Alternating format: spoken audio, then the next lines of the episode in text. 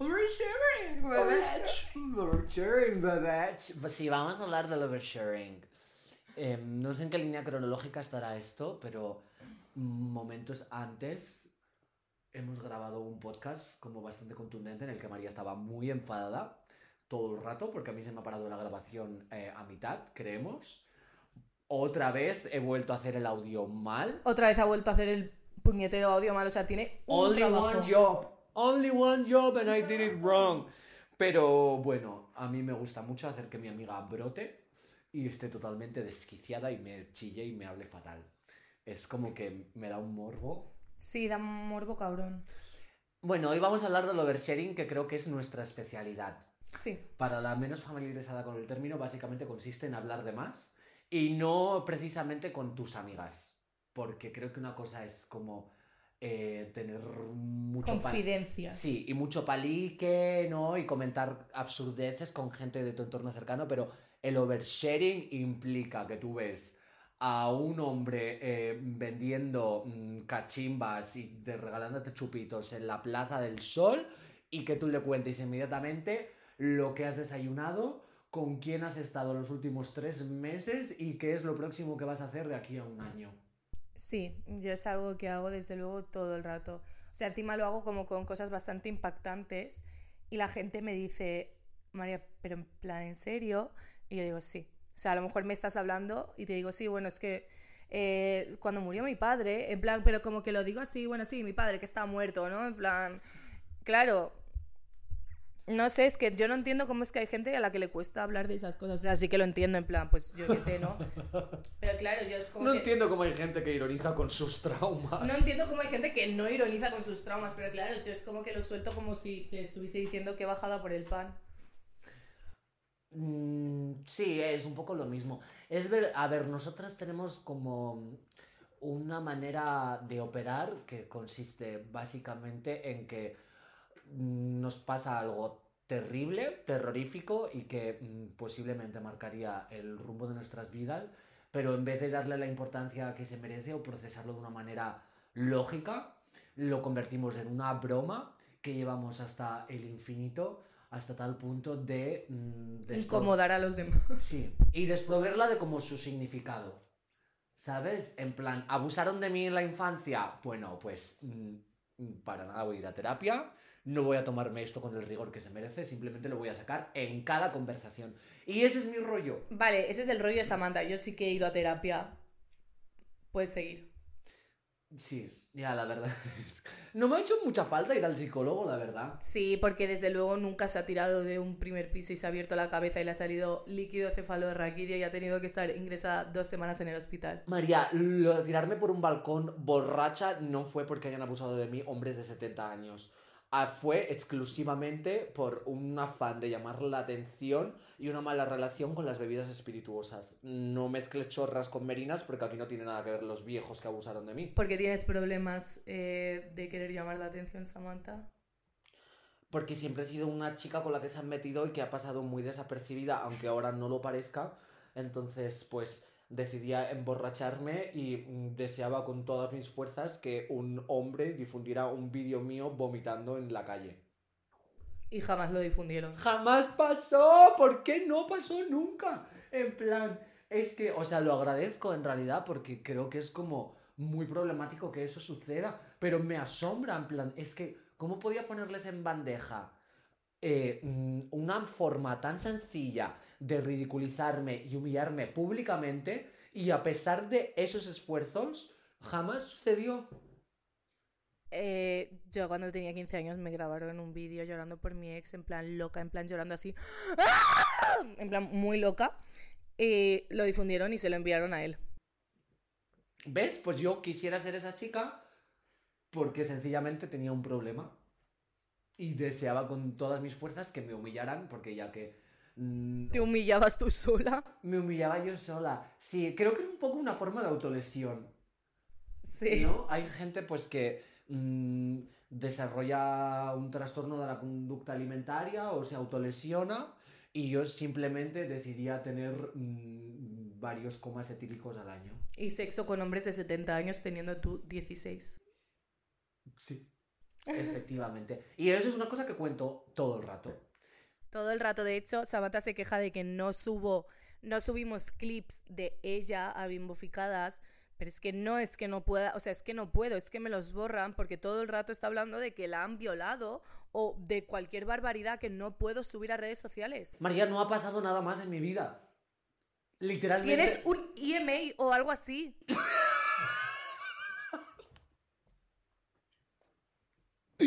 Vale, ¿quieres que hablemos de que tengo un EMA? Tengo un EMA. Es que, ¿qué más digo de eso? No es divertido. Los finales felices, en plan, las anécdotas, pues estoy feliz con mi novio, ¿no? Todo va bien, nos vamos de viaje, mis amigas son increíbles, eh, tengo un trabajo estable, me va genial en la vida. Es muy aburrido. En cambio, las desgracias, la tragedia, es un thriller perfecto y está repleto de misterio, de cambios de guion. ¿Qué, qué cambio de guion hay en que te follases a un viejo de 70 años, Samantha? Todo, María, todo, todo. Cambió mi vida radicalmente. No, Pero si vas a clase tranquilamente al día siguiente, en plan, o sea, literalmente no cambió nada. Me encanta nuestra vida. El fin de semana a generarme traumas sexuales y el lunes a estudiar sociales. Y era perfecta, la verdad. Y sobreviví a esos traumas, que es a lo que estaba comentando esto. Mm, Podría haber ido a terapia y me habría ahorrado muchos años de mm, repetir las mismas circunstancias y perpetrar el mismo patrón de conducta.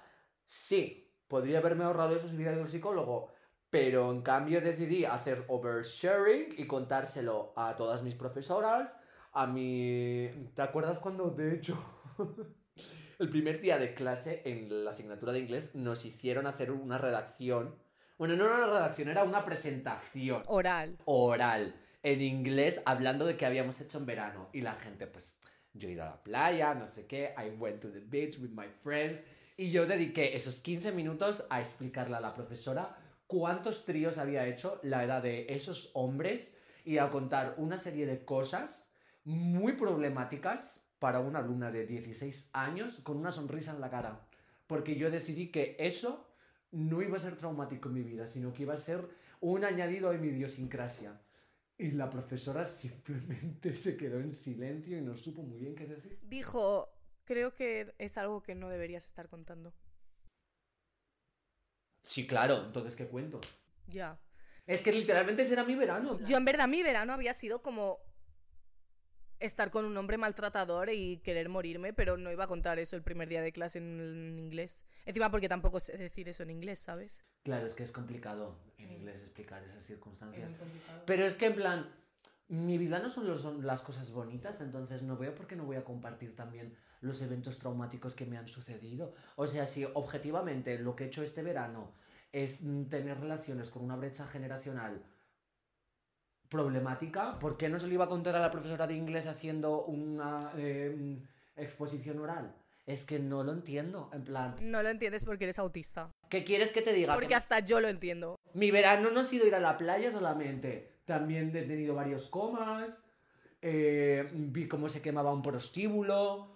mm, no sé, robé varios teléfonos.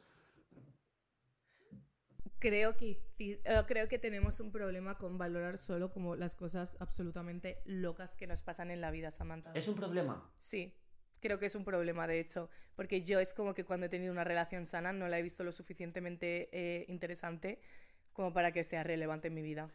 Yo no creo que tenga ese problema. Yo he valorado mucho a Jesús y éramos muy aburridos. O sea, me eché un novio y no salía de fiesta ni hacía nada. Era un puto coñazo. Era un coñazo, objetivamente. Es que Pero no. es como que nuestra historia de vida es como que solo la, la, la, la contamos a través de, de, de cosas muy fuertes. María, no es que la contemos solo a través de cosas muy fuertes, es que nos pasan cosas muy fuertes todo el rato. Tengo un EMA. ¿Me puede alguien explicar cómo se tiene un EMA? En plan, ¿por qué tengo un premio de la MTV? Amor, y tienes 30 oyentes en Spotify, eso es...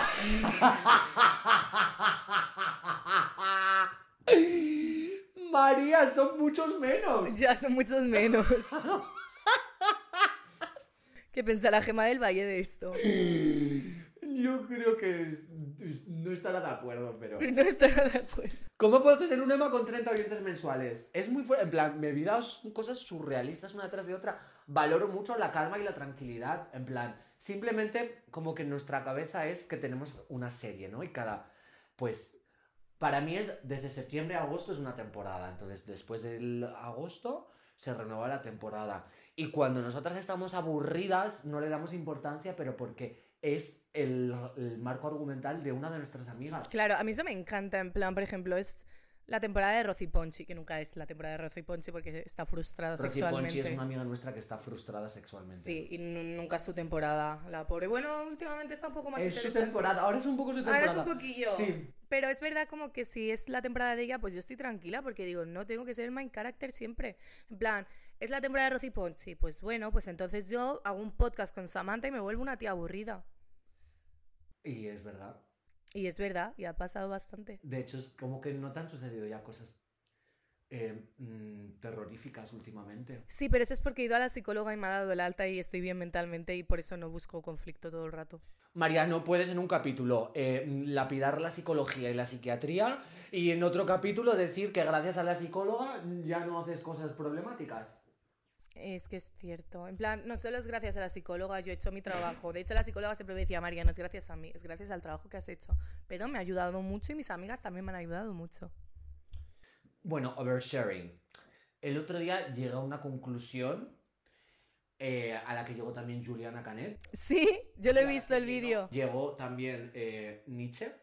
Sí, O sea, Great Minds Think Alike, quiero decirte, la tía catalana más chula, Visca Cataluña. Samantha Hudson y Nietzsche, que no le conocimos, pero bueno, seguro que... A ver, era un cerdo, en plan, era misógino, solo hay que ver como sus ensayos, en plan, me das con Nietzsche, pero podemos seguir. Pues decía que eh, compartir muchas cosas de tu vida es una manera de esconderse. Sí. Y creo que es cierto porque, a ver, me ha ayudado a sanarme a mí misma contar todas las barbaridades que me han sucedido de una manera irónica y sarcástica para restarle valor y poder hacerles frente, mirándome a mí misma desde tercera persona y contemplando la situación con perspectiva. Sí, es verdad que quizás comentar atrocidades a todo el mundo es una forma de descentralizar la atención y evitar que me pregunten por cosas que me atemoriza confesar o que indaguen más en una cuestión que no me apetece gestionar en ese momento porque quizás no estoy preparada, porque en realidad no he sanado ninguna de mis heridas, simplemente estoy ironizando mis problemas sin ningún resultado. También. Sí. En plan, yo es algo que hago constantemente. Como que hablo de cosas para que no me pregunten sobre otras cosas. en plan, y además como para poder contar mi versión de las cosas. O sea, es como antes de que tú puedas descubrir esta parte de mí y tú la puedas juzgar desde tu ojo clínico o desde eh, la mirada de otra persona, te voy a contar yo esta parte oscura de mí y te la voy a contar em, como todo lo, todo lo oscuro que es. O sea, todos los cimientos, eh, cómo se ha formado, cómo lo he hecho, cómo me he sentido, para que puedas empatizar con, con, con esa parte mala mía. ¿Sabes? Sí, pero luego creo que tenemos cosas peores, en plan, que para nosotras son malas, que no confesamos. Sí, sí, total, en plan. Pero yo confieso las que son visibles. O sea, yo no soy tonta, yo no voy a decir algo que yo sé que nadie va a saber nunca. ¿Sabes? Todos tenemos secretos. Pero yo sé que las cosas que, que son, que pueden ser visibles de mi personalidad y que son malas, yo las digo de una manera que los demás me puedan entender o que puedan eh, humanizarme para que luego, cuando lo vean en directo o, o se den cuenta ellos, no me juzguen tanto. Creo que es una manera bonita de afrontar la vida. Creo que es negativo a veces. Creo que es realista. Es como que, ya, pero es como que me tiro mucho por tierra, en plan, como que parto, o sea, como que nadie nunca reconoce sus errores, ni reconoce el desastre que es, excepto yo. Entonces, claro, eso me, crea muchas eh, relaciones de desigualdad, porque mientras yo estoy diciendo, sí, soy una puta mierda, tú estás diciendo, eh, mutis. ¿Sabes? En plan, como que los demás no reconocen nunca lo que hacen mal, y yo lo reconozco todo el rato. Entonces, parece que yo soy la mala porque soy la única que estoy reconociendo algo.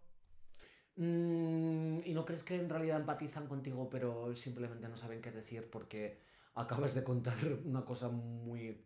No, creo que, creo que, creo que te, te vulnerabiliza y la gente, no sé por qué, pero cuando ve algo vulnerable les encanta aprovecharse de esa persona, o sea, es que es, es, de cajón, en plan, cuando alguien como que se, se abre contigo y muestra su parte de sensible, es como, venga, pues a por esta persona. Y más si es una persona que se muestra fuerte. O sea, es como que cuando una persona que se muestra siempre muy fuerte, de repente abre como su lado vulnerable, la gente dice, joder, la puedo destrozar en un momento. Es como muy apetitoso, ¿sabes? Y Mm. no sé. Sí, pero tampoco creo que compartas cosas que te puedan destrozar. O sea, creo que de hecho el punto de compartir tantas cosas es precisamente eh, mm, hacerte impermeable a cualquier tipo de em, descalificación o intento de destrozar tu autoestima. A ver, es verdad que cualquier cosa que puedan decir de mí, yo ya lo he dicho en este podcast. Entonces, Todavía quedan muchas cosas que decir. todavía quedan muchas cosas que decir, pero Pero, por ejemplo, lo de los 30 streams en Spotify. Pues es que, a ver, no tengo 30 streams. Tengo 20. tienes 10.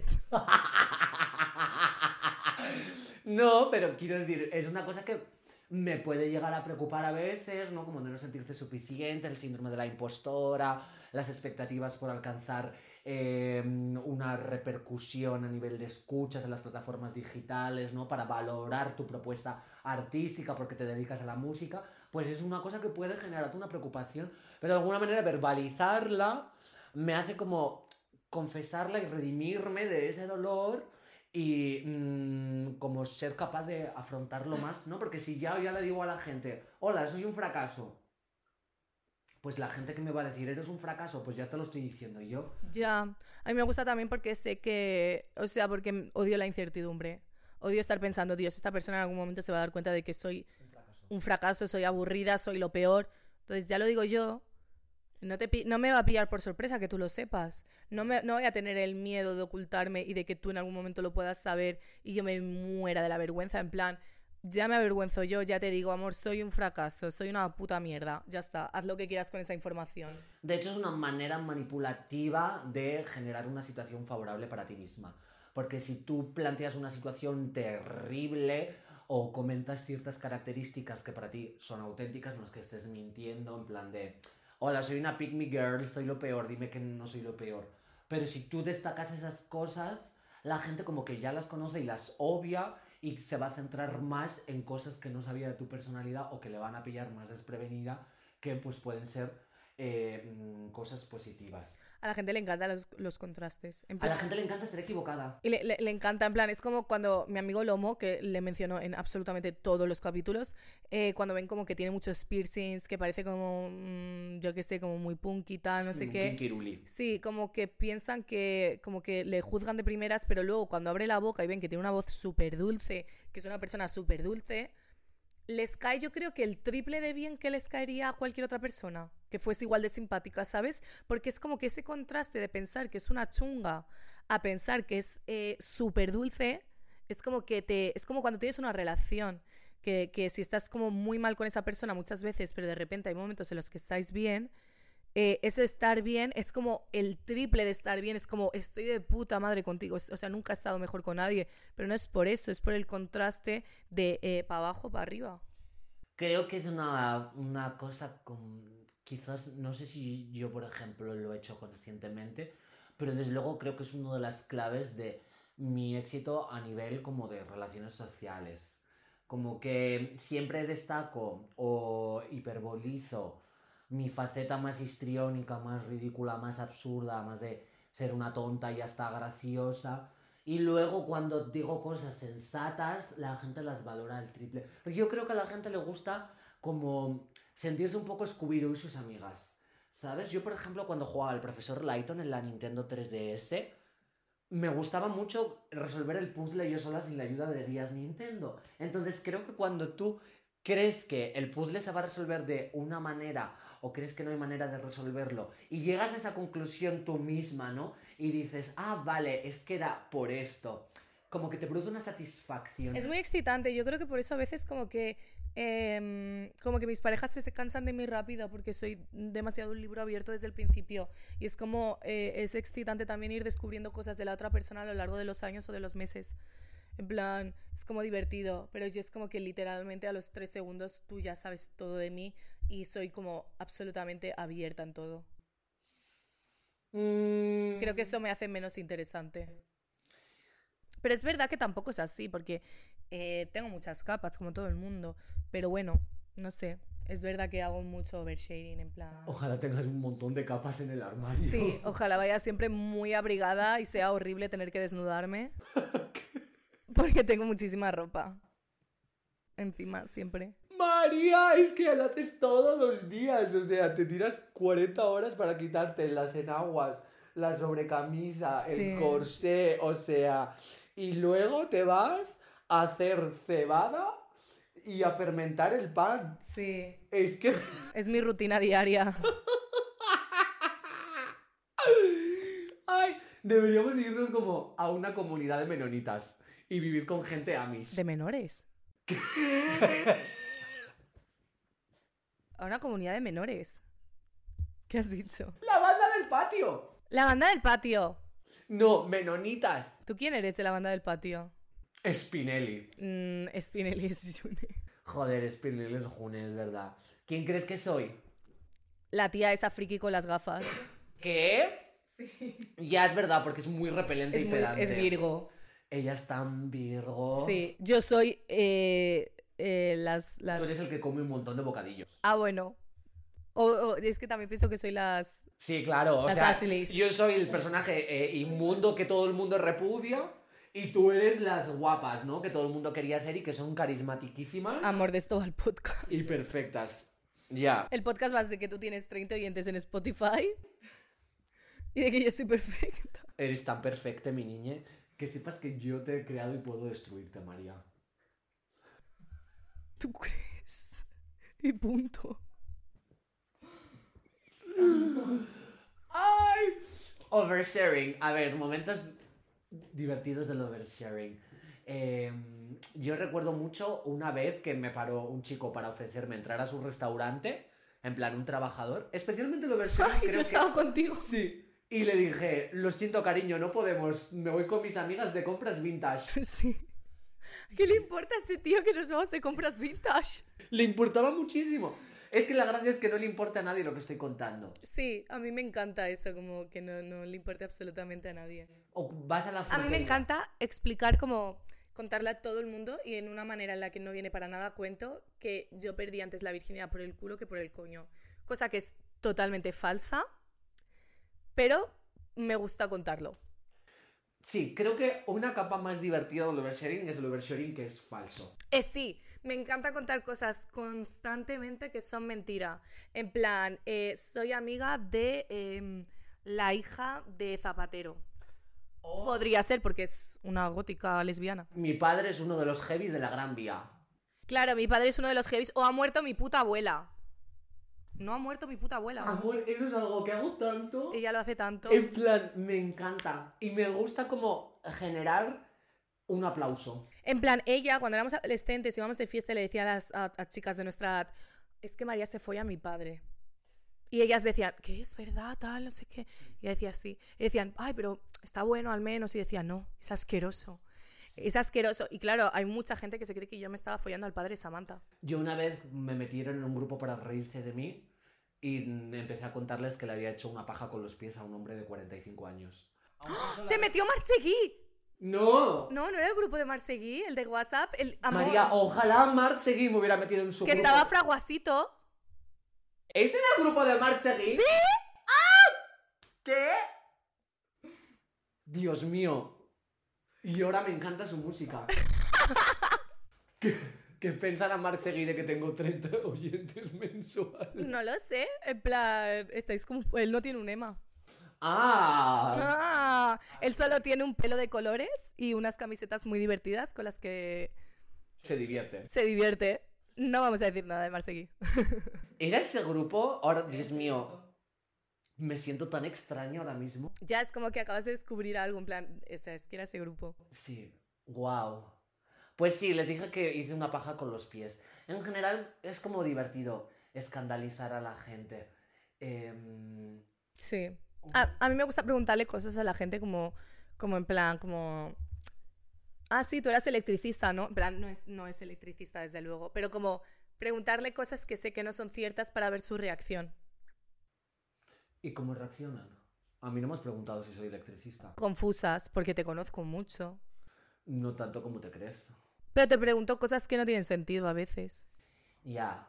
¿Sabes que yo soy familia de la monja roba niños? Ya, eso sí que es verdad. Esto es totalmente cierto. O sea, ¿cómo puede ser que yo haya nacido el 11 de septiembre, eh, mm, que tenga un EMA con 30 oyentes mensuales en Spotify y que la monja roba niños sea pariente lejana de mi familia? Es que vivía a mi lado en el pueblo. Marisol, la monja roba niños. Sí. Bueno, ¿de qué seguimos hablando? No sé, es que estamos hablando mucho de nosotras, pero ¿de quién hablamos si no? De Charlie. ¿Ves? Es que Charlie, por ejemplo, yo creo que le gusta mucho a los chicos porque es una persona que literalmente no te cuenta nada, lo oculta absolutamente todo, eh, es como lo contrario a nosotras. Entonces, eso es muy atractivo. En plan, a la gente le gusta mucho el misterio, pero lo malo de ser un misterio es que cuando ya te conocen se aburren fácilmente. Porque dicen, ah, era esto. La gente se aburre todo el rato de todo el mundo. Ya, es mi mayor miedo. En plan, ¿por qué no te divierto? Ya, ¿por qué no te divierto? Eh, En plan, ¿qué más quieres de mí? A mí me encanta ser novedad. Sí. ¿Sabes? Eh, Es que eres una it girl. el último grito. No, plan, ¿qué? ¿Qué dices? ¿Qué has- No te entiendo. No, a mí me encanta en plan como ser... como ir a un sitio diferente y decir hola.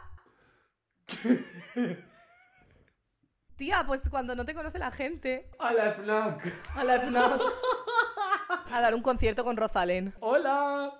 Eh, creo que ahora tengo un mono terrible de ir a la FNAC a decirle hola. Amor, mi amor, mi, como que mi obsesión, mi, mi adicción es eh, que- la gente no me conozca y decirle sola. En plan, es tan incómodo, pero a la vez es tan excitante, en plan, no sé, o sea, ¿qué vas a pensar de mí, sabes?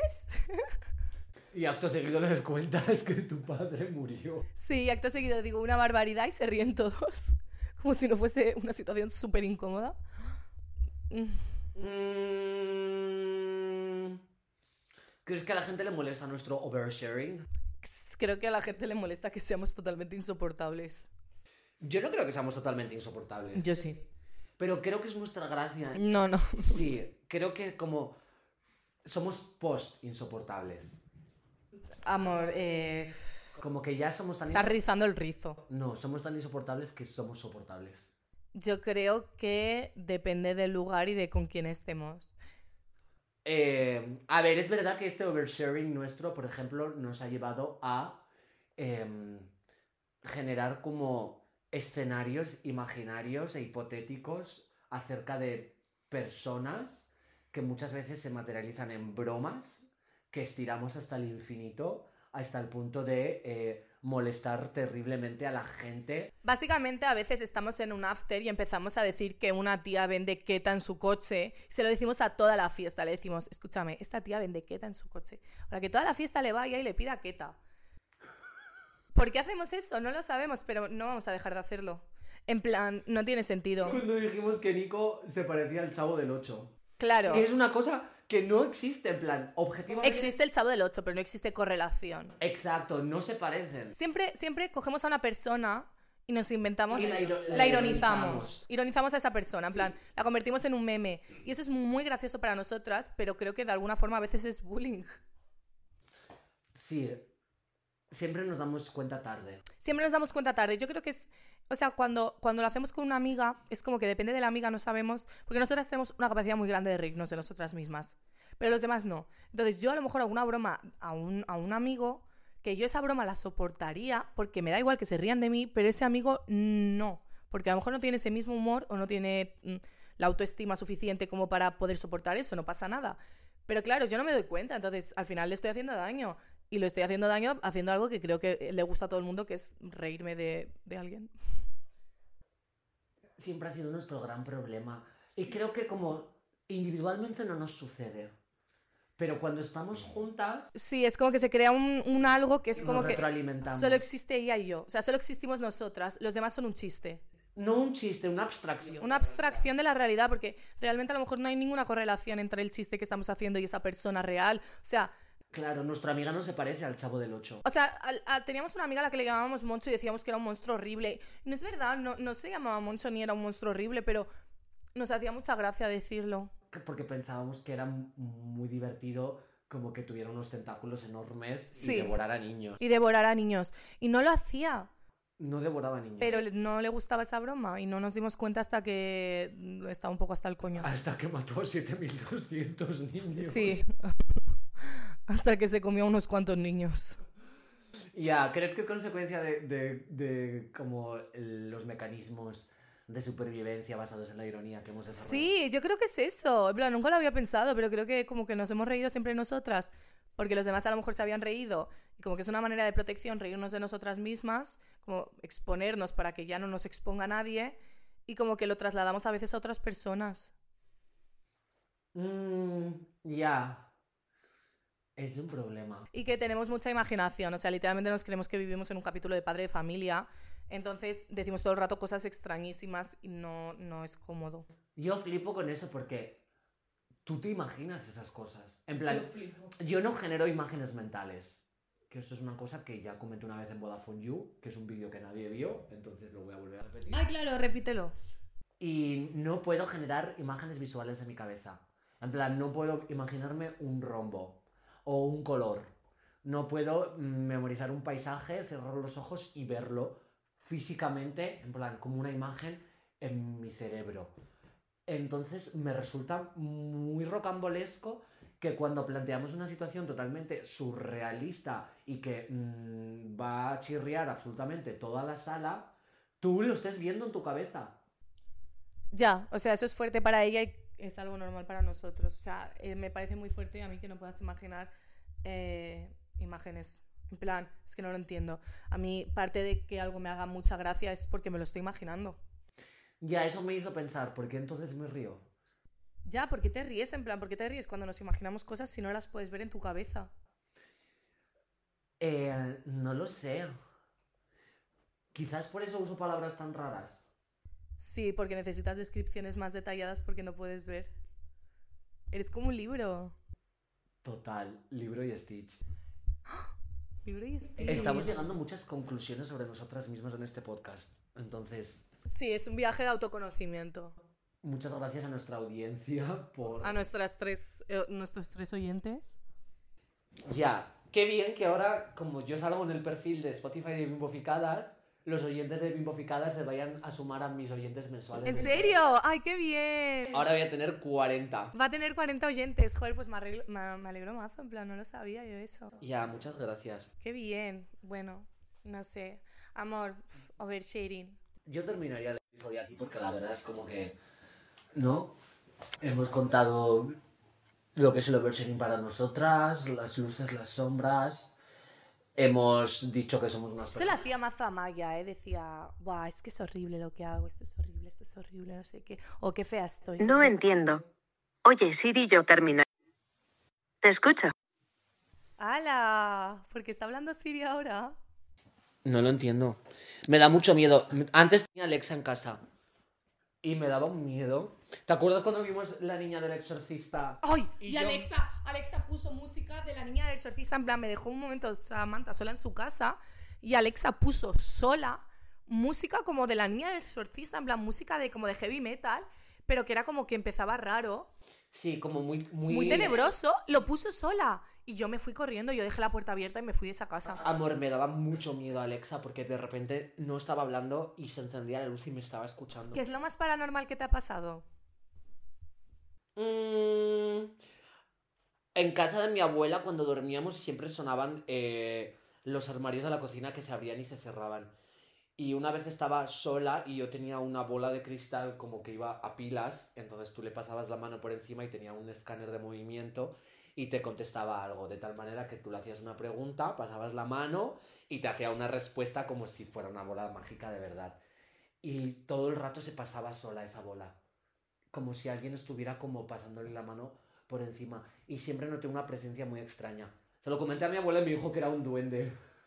Era un duende. Ojalá fuese tu abuela que te quisiese asustar. Con una máscara de cerdo.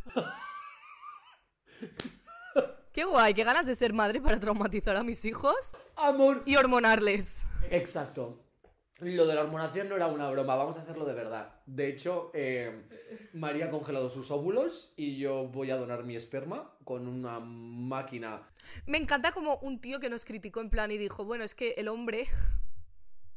Me- Oye, me encanta cuando nos insultan y nos dicen que las dos somos trans. Es, es totalmente... Pero dicen que tú por lo menos te has castrado. Sí, en plan, por alguna razón dan por hecho que tengo coño.